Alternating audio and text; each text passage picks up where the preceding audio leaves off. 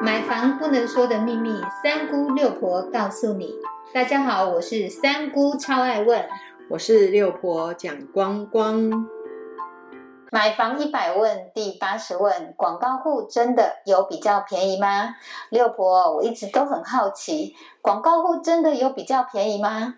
这个时候呢，我们要来先回想一下，很多个案在推出的时候，户外看板的部分或是媒体上面就会大大的标示几个数字哦，比如说哪一户它的广告价是多少？举例 A 三户它的广告价是一千九百八十八万，然后就是小小的字会刮胡哦，写上需搭配装潢跟车位，然后就仅限这一户有这样子的价格，我们来深入了解探讨一下，拿出一个价格。在媒体上面就表示这样子的价格有可能是同区域同产品最低的价位，但是我们要注意的是压在后面的小字需另购车位还有装潢，因为这一户如果你没有买车位跟装潢，他是不会卖给你的。可以这样试试看，你在接待中心跟他说，同样的一千九百八十八万，那我不要买车位，我也不要买装潢，那你跟他说我要这一栋同栋的其他户。六婆要跟大家讲，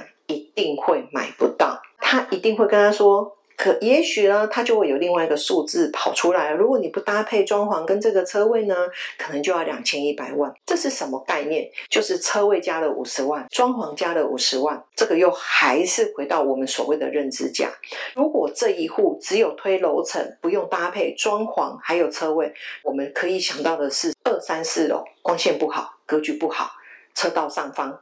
这样子的广告户，你还会想要买吗？所以广告户有没有比较便宜？有，一定是比较便宜的。至少在你的认知里面，这一户是比较便宜的。我们要不要去？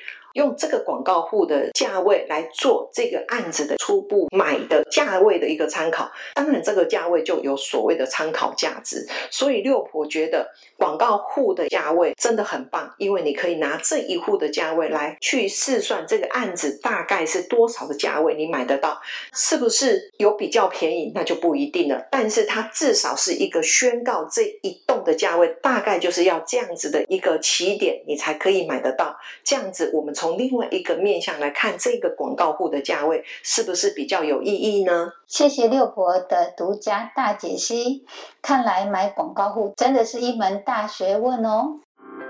谢谢您的收听。